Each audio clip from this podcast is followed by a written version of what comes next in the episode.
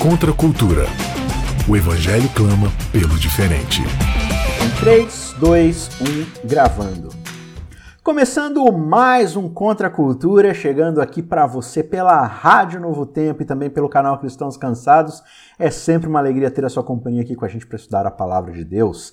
Estamos aí numa temporada toda especial falando sobre o evangelho, sobre testemunho, sobre falar para as pessoas sobre Jesus. E essa temporada se chama Campanha de Sabotagem. A gente já explicou esse conceito, porquê desse título nos quatro episódios. Se você ainda não ouviu, corre lá e começa a temporada aí desde o comecinho. E também acessa lá o canal Cristãos Cansados no YouTube para você ver muito material que a gente já postou lá e ficar sempre de olho em muita coisa que a gente tem postado lá. Se inscreve no canal, compartilha esse conteúdo para a galera e vai ser muito bom. A gente está falando então sobre esse conceito do evangelho, do testemunho, só que muitas vezes a gente confunde um pouco os termos, né? E um termo muito fácil de a gente confundir é a ideia de testemunho, de evangelho, de evangelizar, de pregar. A gente às vezes acha que algumas coisas são intercambiáveis, quando na verdade cada um tem seu propósito, sua função, sua ideia, né? Então hoje a gente vai definir alguns termos e para me ajudar nessa missão, eu trouxe aí para fazer parte dessa campanha de sabotagem a Vanédia Cândido. Tudo bom, Vanédia? Tudo bom, Isaac. Prazer imenso estar aqui de novo. A gente fica muito alegre com o seu retorno, com a sua companhia. Você sempre agrega bastante aí no programa. E eu preciso de você hoje, Vanédia, para a gente poder explicar para o pessoal alguns conceitos. Eu acho que o conceito mais importante que a gente vai explicar que é a coisa mais importante para um cristão entender, que na verdade é um conceito muito simples, eu diria, mas é um conceito que ninguém entende. É um conceito que, por ser tão simples, a gente complica demais, eu diria. E nessa complicação demais, a gente acaba desvirtuando. Então, ô Vaned, eu quero ler um texto bíblico aqui e acho que a gente pode começar essa nossa conversa. O texto bíblico está em Marcos capítulo 1, verso 14 e verso 15. Diz o seguinte: Depois de João Batista ter sido preso, João Batista foi aquele que né, batizou Jesus, Jesus foi para Galiléia e começou a pregar o evangelho de Deus, dizendo: O tempo está cumprido e o reino de Deus está próximo. Arrependei-vos e crede no evangelho. Então, Jesus ele começa seu ministério dizendo o quê? O reino de Deus chegou, arrependam-se e creiam no evangelho. Quando a gente fala do evangelho, o que essa palavra significa, o que ela representa e o que está por detrás dessa explicação, eu acho que é muito importante a gente ter essa base inicial para a gente dar sequência aos próximos tópicos. O que é o Evangelho? Por que, que a gente chama ele assim? Antes disso, Isaac, eu acho até importante também a gente salientar o, a importância dessa pergunta: o que é Evangelho? Antes de a gente falar de Evangelho. Uhum. Porque geralmente a gente acha que conhece o Evangelho, porque sempre ouviu sobre isso na igreja, ouviu isso desde criança, então Exato. a gente conhece porque a gente sempre ouviu falar. E às vezes a familiaridade com algo faz com que a gente tem uma presunção de conhecimento daquilo quando a gente não tem. A psicologia estuda um efeito chamado efeito Dunning-Kruger, que é o efeito de você achar que você sabe algo. Quanto mais você acha que conhece aquilo, na verdade, menos você sabe daquilo profundamente. Isso acontece com o evangelho uhum. também. Então, você às vezes repete tanto uma palavra que você acha que você já conhece. Então, a mesma coisa, quando a Bíblia fala sobre evangelho, ela se apropriou de uma linguagem que existia naquele tempo, no primeiro século, para falar sobre uma notícia. E aí era uma uhum. boa notícia, né? Por exemplo, se a sua cidade estivesse em guerra e aí vinha um mensageiro, né, um evangelista, e ele vinha contar sobre a guerra ali. Ele, ele vinha com uma boa notícia, dizendo: Olha, a cidade venceu a guerra. E aí todo mundo se alegrava e tal. Então isso era o evangelho, era boa notícia. E aí Jesus e os apóstolos utilizam essa palavra para falar de uma outra boa notícia. Essa boa notícia, ela é acerca de outra pessoa, né? Ela não é uma, boa notícia é, de qualquer coisa que eu quiser falar, assim, do tipo, ah, eu, como você falou, né? Eu dei um estudo bíblico, eu preguei o evangelho. Não necessariamente. Ah, eu falei sobre sábado, sobre volta de Jesus, que são doutrinas maravilhosas, mas não necessariamente você uhum. falou do evangelho, porque o evangelho também é uma doutrina, ou digamos, um conjunto de doutrinas bíblicas. É a boa notícia uhum. da, nossa, da, nossa, salvação. E isso envolve algumas doutrinas, como, por exemplo, é, o pecado, a ira de Deus. Então, se eu não anunciei isso, eu falei simplesmente, olha, parem de comer carne de porco. Eu já vi gente falando assim, ó, oh, eu cheguei numa, num jantar e tinha lá presunto. e aí eu não comi o presunto. O pessoal, você não vai comer não? Eu disse, não, porque eu não como carne de uhum. porco. Então eu anunciei o evangelho lá para aquelas pessoas. Eu testemunhei do evangelho. É, né? exatamente. não, né? Porque o evangelho não é carne de porco. Não estou falando que isso não é algo importante, que a Bíblia não fala sobre esse assunto. A Bíblia uhum. fala. Eu, eu creio que o ideal é que a gente se abstenha disso.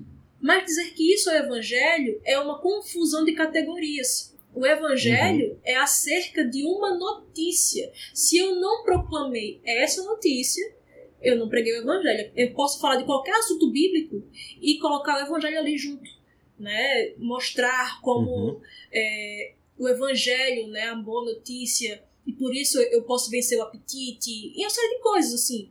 Mas, né, eu posso colocar qualquer doutrina bíblica como sendo orbitando em torno do evangelho isso é o ideal. Uhum. Mas simplesmente porque eu falei de doutrinas da minha igreja, não significa que eu preguei o evangelho se eu não falei da ira de Deus, se eu não falei uhum. do arrependimento, se eu não falei dessa boa notícia, né, que está em Cristo Jesus. Tá, então vamos deixar isso um pouco mais claro, pessoal. Se eu puder dizer da forma mais simples possível, então eu posso dizer que o Evangelho é uma boa notícia a respeito de Jesus Cristo e o que ele fez Sim. em meu favor. Seria Sim. isso, né? Esse é o jeito mais simples. Agora, por que, que o Evangelho é uma boa notícia? Quando a gente entende esse exemplo que você deu, que é o que surgiu esse termo, né? Do Evangelho. Por que, que um exército chegar e dizer vencemos a guerra é uma boa notícia? Porque existia toda uma expectativa ruim de que o povo estava dentro de uma guerra, e guerras são ruins, você se sente oprimido, né? Quem perde a guerra às vezes ou morre ou se torna escravo da outra nação. Então existe toda uma expectativa de que você está fadado à morte ou à escravidão. Então, quando chega alguém dizendo vencemos a guerra, essa é uma boa notícia. Né?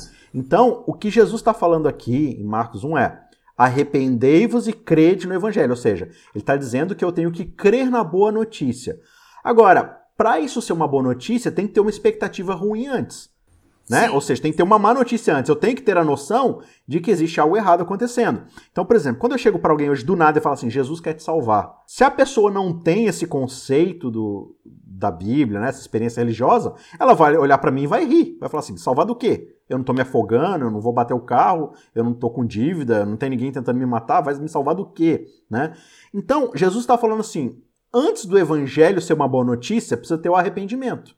Então, arrependimento do quê? Por que, que o arrependimento é tão necessário para que o evangelho seja para mim uma boa notícia? É como você falou, né? Se não tiver um contexto acerca dessa notícia, não tem como saber quão boa ela é.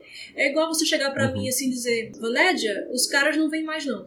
Tá, eu vou continuar minha vida, porque que caras são esses? Eu não sei. Dependendo do seu contexto, você vai falar assim: poxa, então eles não vão trazer a pizza? É, exatamente, pedi, exatamente. Né? Então Agora, se você me diz antes, Vanédia, vinham uns caras aqui te matar, te roubar, um monte de coisa, só que esses caras não vêm mais. Agora sim, ufa! Agora é um alívio, é uma boa notícia. Então, é a uhum. mesma coisa com o Evangelho. Para que a gente aprecie a boa notícia, é preciso saber antes quão má é a má notícia. Então, Jesus fala aqui que uhum. nós devemos nos arrepender. Por que nos arrepender? Isso já é uma mensagem altamente contracultural nesses dias, né? Porque se a pessoa fala se arrepender de quê? Eu sou uma boa pessoa, eu sou, eu não tenho preconceitos, eu sou uma pessoa tolerante, eu sou uma boa vizinha, entende? Então, vai me salvar de quê? Eu tenho que me arrepender de quê? E a questão é que Deus criou o um mundo perfeito, mas o homem caiu em pecado, e essa queda do homem fez com que nós tivéssemos uma separação de Deus. Hoje, uhum. toda criança que nasce, desde Gênesis 3 até hoje, toda criança que nasce nessa terra nasce como inimiga de Deus. É o que a Bíblia fala. Uhum. É, Romanos 5 diz que Cristo deu sua vida por nós quando ainda éramos inimigos de Deus. E essa inimizade que existia entre nós e Deus foi sanada. Agora não há mais inimizade, a paz entre nós e Deus. Por isso Jesus é o príncipe uhum. da paz. Porque essa inimizade não existe mais. E por que não existe mais? Porque Deus, como um ser santo, puro e perfeito, ele não pode conviver com o mal. Então a gente tem essa inimizade aí, porque nós somos maus, nós somos pecadores, é o que a uhum. Bíblia diz. Então, se Deus é um ser puro, ele não pode conviver com a gente, sabe? Isso é gravíssimo, uhum. significa que a gente é réu da justa ira de Deus. E eu sempre falo, graças a Deus, porque Deus tem ira. Deus tem ira porque uhum. Deus é amor. E se ele é amor, ele naturalmente vai se irar com alguma coisa que vai se opor às coisas que ele ama. Então, vai, uhum. que vai macular a perfeita ordem da sua criação. Então, por exemplo, se eu amo crianças, naturalmente eu vou odiar a pedofilia. Se Deus uhum. ama, se Deus é amor, então naturalmente ele vai se opor e vai odiar o mal, o pecado. O grande problema. A tudo aquilo que é um dano ou uma sim, ameaça à vida, sim, né? Sim, claro. Então, o grande problema é que eu e você estamos dentro disso. Estamos imersos no pecado. Uhum. E aí éramos réus da justa ira de Deus. Mas aí vem a boa notícia, que é que o próprio Deus encarnou, se fez um de nós, para viver a vida perfeita que eu deveria viver e não vivo.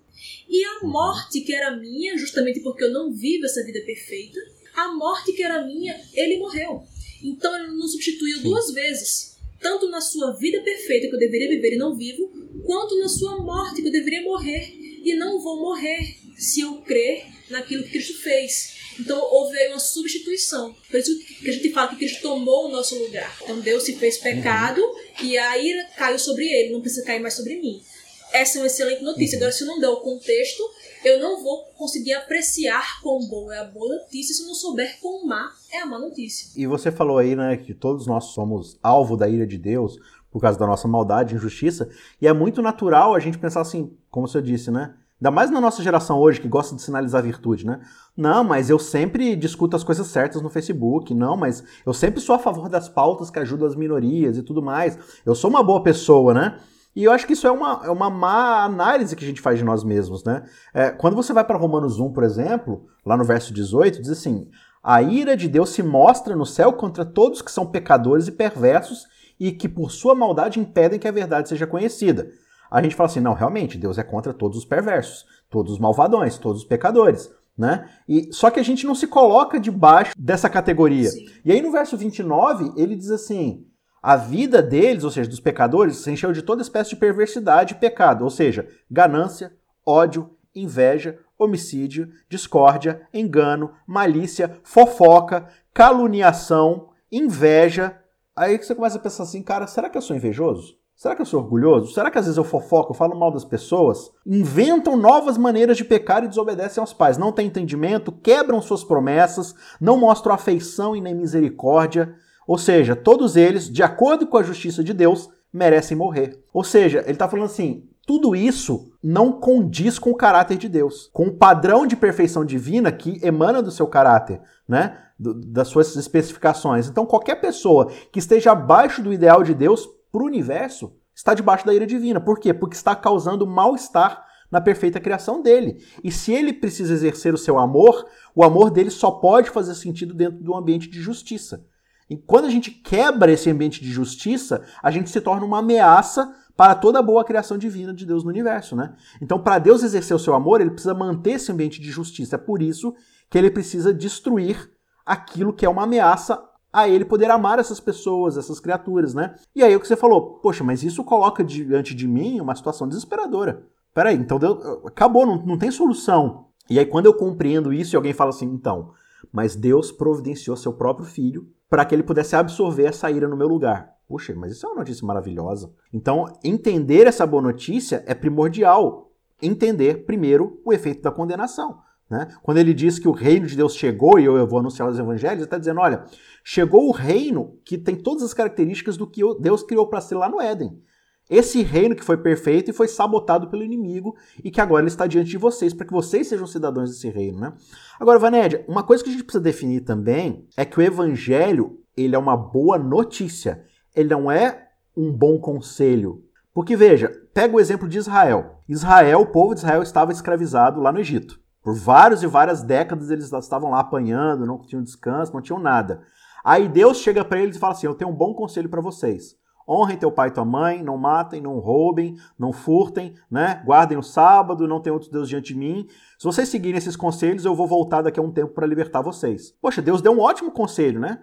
Ou você vai dizer que os dez mandamentos são um conselho ruim? Não, são ótimos conselhos. São boas coisas para fazer. Agora, se Deus fala assim, quando vocês conseguirem cumprir perfeitamente esses dez conselhos, aí eu venho e salvo vocês. Só que não é isso que acontece lá no Êxodo. O êxodo, Deus chega lá, salva o povo, leva para o deserto, protege, e aí lá no Sinai ele chama Moisés e fala assim: Moisés, eu sou o Senhor teu Deus que tirou todos vocês da terra do Egito. Essa é a boa notícia, eu tirei vocês do Egito, da casa da servidão. Agora eu vou dar para vocês um conselho. Não façam isso, né? Não, não tem outros deuses diante de mim, tal, tal, tal, tal, tal, tal. O conselho vem depois da boa notícia. Agora, eu posso dizer que a lei ali, os dez mandamentos, foram o evangelho? Não. O evangelho é vocês eram escravos, e eu libertei vocês. Essa foi a boa notícia. Eu, Senhor, livrei vocês com mão poderosa. Eu redimi vocês para mim. Essa é a boa notícia. E eu acho que muitas vezes a gente acaba trocando essas ideias, né? A gente vira para alguém e fala assim: olha, Deus tem conselhos muito bons para sua vida. Faz isso, faz isso, faz isso, faz isso, e aí você vai se tornar uma pessoa digna o suficiente para ser salva. Quando a pessoa vê essas esses conselhos, ela pode até ficar inspirada, né? motivada para ser uma pessoa melhor mas ela não vai ficar aliviada da escravidão que ela vive. Ela não vai se sentir mais feliz e mais tranquila porque ela tem a salvação do lado dela. Pelo contrário, acho que ela vai ter mais pressão, mais ansiedade em cumprir aqueles requisitos. E eu acho que é, esse é mais um termo que a gente troca, né? A gente pega o evangelho e substitui o conceito do evangelho pelo conceito do que é a lei. E a gente até usa termos como amar o próximo é o evangelho. Se eu amo alguém, então eu estou pregando o evangelho. É certo eu falar isso? É uma boa descrição do que é o evangelho? É. O que é o evangelho que a gente falou antes? Uma boa notícia. Então vamos pegar esse conceito de que, ah, o evangelho é amar. A gente muitas vezes se ilude com alguns conceitos que a gente compra da cultura e que não vem da Bíblia. E amar é uma coisa linda, maravilhosa. Deus é amor, mas o amor não é Deus.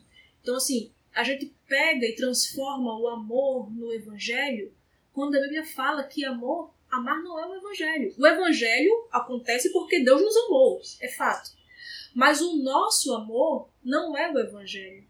Porque o evangelho é uma notícia, como nós falamos, uma notícia acerca de outro, não é acerca de mim. Então, quando, por isso que Jesus, lá em Lucas 10, quando ele estava falando com o intérprete da lei, o intérprete da lei chega assim: Mestre, que farei eu de bom para herdar a vida eterna? E aí, muito provavelmente, ela achava que Jesus era um cara assim, né, bem liberalzão e que ia falar: olha, viva como você quiser, que você tá salvo e tal. E ele achava que ia pegar Jesus assim, né? Só que aí Jesus vai, quebra a expectativa dele completamente e joga a lei na cara dele. Ele pergunta: o que é que está escrito na lei? Como você interpreta? E aí o cara vai e responde: é, amar a Deus sobre todas as coisas e o próximo como a si mesmo. Jesus fala para ele: olha, Tá certo, você respondeu corretamente. Faça isso e você vai ter vida eterna. Aí tem uma frase muito interessante que é dito ali no relato, porque é falado assim, que o cara, né, o intérprete da lei, querendo justificar-se, perguntou: quem é o meu próximo? Ele queria se justificar de quê? Ele achava que ele pudesse chegar a Deus por meio da guarda dos mandamentos. E aí Jesus vai e responde nos próprios termos dele, né? Jesus responde assim uma, uma outra vez, nessa ocasião, e uma outra ocasião, que é falando com um jovem rico. O jovem rico faz a mesma pergunta para Jesus, querendo se chegar a Deus por intermédio da lei. E aí Jesus fala: guarda os mandamentos. E ele, quais? Jesus citou alguns para ele e ele disse: Eu faço isso desde sempre. Então, assim, opa, tá ótimo para mim. O que, é que me falta agora? E aí Jesus vai e mostra para ele que ele não guardava coisa nenhuma, que ele desonrava o principal dos mandamentos, que era não terás outros deuses diante de mim. Ele tinha um Deus que era o dinheiro. E quando Jesus pediu para ele abrir mão desse Deus, ele não quis. Né? Então, assim, Jesus respondeu duas vezes com lei às pessoas que estavam ali querendo se chegar a Deus pela lei. Aí Jesus fala: tá bom, tenta aí. Faz isso aí, que você, você não acha que você guarda a lei? Guarda aí. Aí por isso que ele quis justificar e perguntou quem era o próximo. Aí Jesus vai e conta a conhecida parábola do bom samaritano. Que é assim, um relato completamente irreal, se você for olhar. Quem é uhum. que vai pegar um cara que tá ali caído à beira do caminho, desconhecido, você vai arriscar sua vida, você não sabe se aquilo ali é uma emboscada, se é o quê, porque aquela estrada que Jesus falou, a estrada de Jerusalém para Jericó, era uma estrada de fato muito perigosa. Até hoje é muito perigosa, uhum. conhecida como estrada de sangue. E aí você para ali, você vai e gasta os seus recursos da sua viagem, né? Porque não tinha supermercado para você comprar, não tinha loja de conveniência para você comprar ali uhum. óleo, comprar vinho. Não, aquilo era os, é, recursos dele da viagem. Ele gasta com um desconhecido, coloca o desconhecido em cima do animal dele, vai, leva ele para uma hospedaria, cuida dele e depois você ainda fala assim, olha, se esse homem gastar mais alguma coisa, eu, eu indenizo você, fala para o dono da hospedaria, né? Quando eu voltar. Uhum. Quem é que faz isso por alguém? Ninguém. Eu, eu conheço, na verdade, alguém porque eu faria isso. Eu mesmo. A gente tá o tempo todo, a gente é muito criativo, a gente é muito, sabe, muito cheio, cheio de, de energia para satisfazer a nós mesmos, para nos amar. Se você quer, por exemplo, muito comprar um iPhone, só que o iPhone é uns 4 pau, sei lá, e você não tem esse dinheiro, mas você tem um cartão de crédito com esse limite. Ao dividir, parcelar esse, esse celular de um dinheiro que você não tem no seu cartão, você está se lesando. Mas você está se lesando para te beneficiar. Você está assumindo uma dívida que você não pode pagar, pelo menos não a princípio, então você vai parcelar ela em 12 vezes ali e tal, para poder satisfazer um desejo que você tem. Então você se sacrifica por algo que é para você. Agora, se aparece alguém dizendo assim, estou sem comida ou não consigo pagar meu aluguel, meu aluguel está atrasado há quatro meses, eu vou ser despejado de casa. Quanto que é o seu aluguel? Mil reais. Tá, quanto que está atrasado? Quatro mil. Putz, mas eu não tenho quatro mil. Ah, mas eu vou sacar meu cartão de crédito e, e vou me lesar assumindo uma dívida para você poder não se despejar de casa. Não existe quem faça isso. Você vê, é o mesmo valor, é o mesmo tipo de sacrifício, mas a gente jamais vai se endividar entrando no cartão de crédito por alguém que a gente não conhece. Ou até porque a gente conhece, entendeu? A gente não faz esse tipo de sacrifício. Assim como a gente desconstrói o conceito de evangelho, a gente também desconstrói o conceito de amor. A gente é, dilui muito o que é o amor divino. A geração hoje do Justice Social Warrior, né? A galera da justiça social dilui demais o que é amor. Amar é simplesmente você trocar ali um artigo de uma frase, ou você ser tolerante, seja lá o que significa ser tolerante, não falar as palavras erradas e tal. Mas quando é se sacrificar pelo outro, pela liberdade do outro, pela condição do outro, a gente não faz. A gente faz como o jovem rico, a gente começa a se justificar. Né? Então, como é que a gente se justifica? Qual é o melhor jeito de se justificar? É diluir o que é o amor. Quando a gente pega então e olha o que, que Deus quer dizer com amor, Peraí, se Deus é amor, então a gente tem que julgar o que é o amor à luz de quem é Deus. E não à luz do que eu acho que é amor, para eu julgar Deus à luz do conceito do que eu acho que é amor. Né? Então a gente diminui amor, a gente diminui Deus também. Aí vem Jesus, não só conta histórias absurdas como essa, como Jesus vive uma vida absurda como a que ele viveu.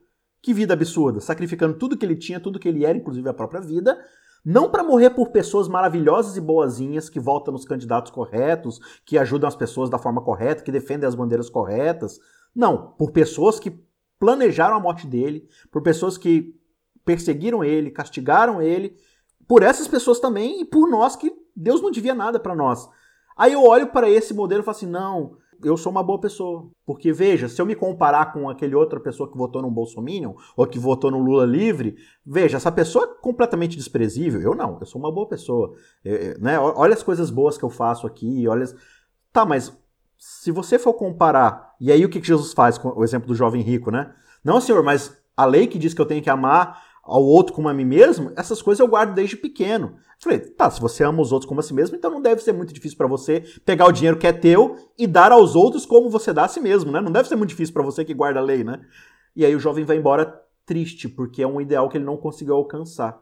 Acho que isso muda completamente a nossa perspectiva quando a gente entende de fato, é, porque a gente olha para Jesus entende Jesus como um modelo a ser seguido e pode até ser, em certo sentido, do nosso ideal, mas a gente não entende que Jesus, na verdade, veio nos substituir de uma ação que a gente não conseguia realizar, né? Sim. Portanto, de uma condenação que a gente estava fadado a receber, né?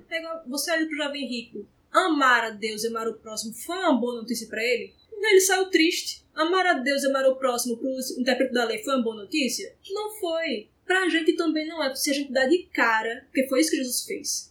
Ele mostrou assim, estampou na cara deles o que eles de fato são.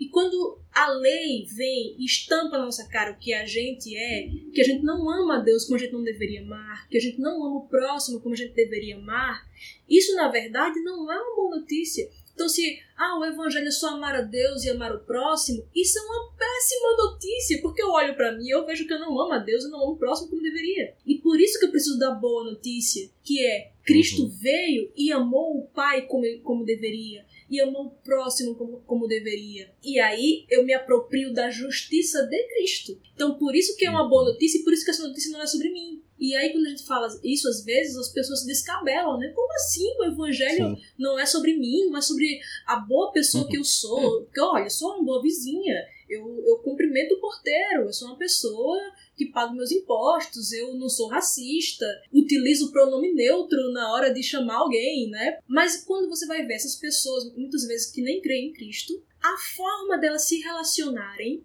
com a boa notícia, né? É exatamente essa, por mérito Então, se eu sou uhum. uma pessoa boa, aí eu mereço. Eu mereço salvação, eu mereço, né? Sou uma pessoa virtuosa, porque eu estou sinalizando minha virtude para vocês na internet. É, é, a mesma justiça do, do, religioso que acha que vai se chegar a Sim. Deus por meio da lei. O religioso muitas vezes acha que vai se chegar a Deus porque ele usa a roupa certa, ele come a comida certa e ele é uma boa pessoa nesses termos aí. E aí ele vai para a igreja, uhum. dá o dízimo e guarda o sábado. O cara que não é cristão, que muitas vezes não tá nem aí para Deus, também tem seus meios de autossalvação. Eu não sou uma pessoa racista, machista, homofóbica, então obviamente eu vou ter aqui o galardão, a minha recompensa, né? Que sabe-se lá o, o que é que ele vai estabelecer como recompensa, mas ele é salvo por causa disso. O que vai redimi-lo vai ser agora reconhecer o seu machismo, reconhecer a sua, o seu racismo estrutural, enfim. Então, veja como sempre o homem faz as coisas no, no, por meio da autossalvação, né? por meio do mérito próprio. Aí eu troquei o meu mérito de não comer carne de porco pelo mérito de usar pronome neutro nas frases ou de não ser uma pessoa racista. Mas no fim das contas é a mesma coisa. É eu achar que isso se baseia em mim, que é sobre mim, sobre os meus méritos, e não sobre o mérito de outro. A boa notícia não é o que eu faço, é o que Cristo fez. E se a gente não entender isso, a gente não tem como testemunhar de fato. A gente vai testemunhando da gente mesmo. Falando, olha como eu sou uma boa pessoa, como eu sou uma pessoa legal, que não joga lixo no chão. Eu não preciso crer em Cristo para fazer isso. Né? Você falou uma coisa muito importante aí, só que infelizmente o nosso tempo foi pro Beleléu, que é essa ideia de testemunhar. Então, assim, como é que a gente lida com essa ideia de testemunhário, do evangelho? É, eu posso testemunhar o evangelho simplesmente vivendo uma boa vida? Eu posso anunciar o evangelho simplesmente sendo uma boa pessoa? Então, acho que já é incoerente pela própria natureza do que é o evangelho. O evangelho é a notícia de que eu não sou uma boa pessoa. Então, como é que eu posso anunciar o evangelho sendo uma boa pessoa, sendo que eu não sou? Fica aí este e outros questionamentos que a gente vai desenvolver na semana que vem. Você não perde por esperar. Um abraço e até lá. Contra a cultura. O evangelho clama pelo diferente.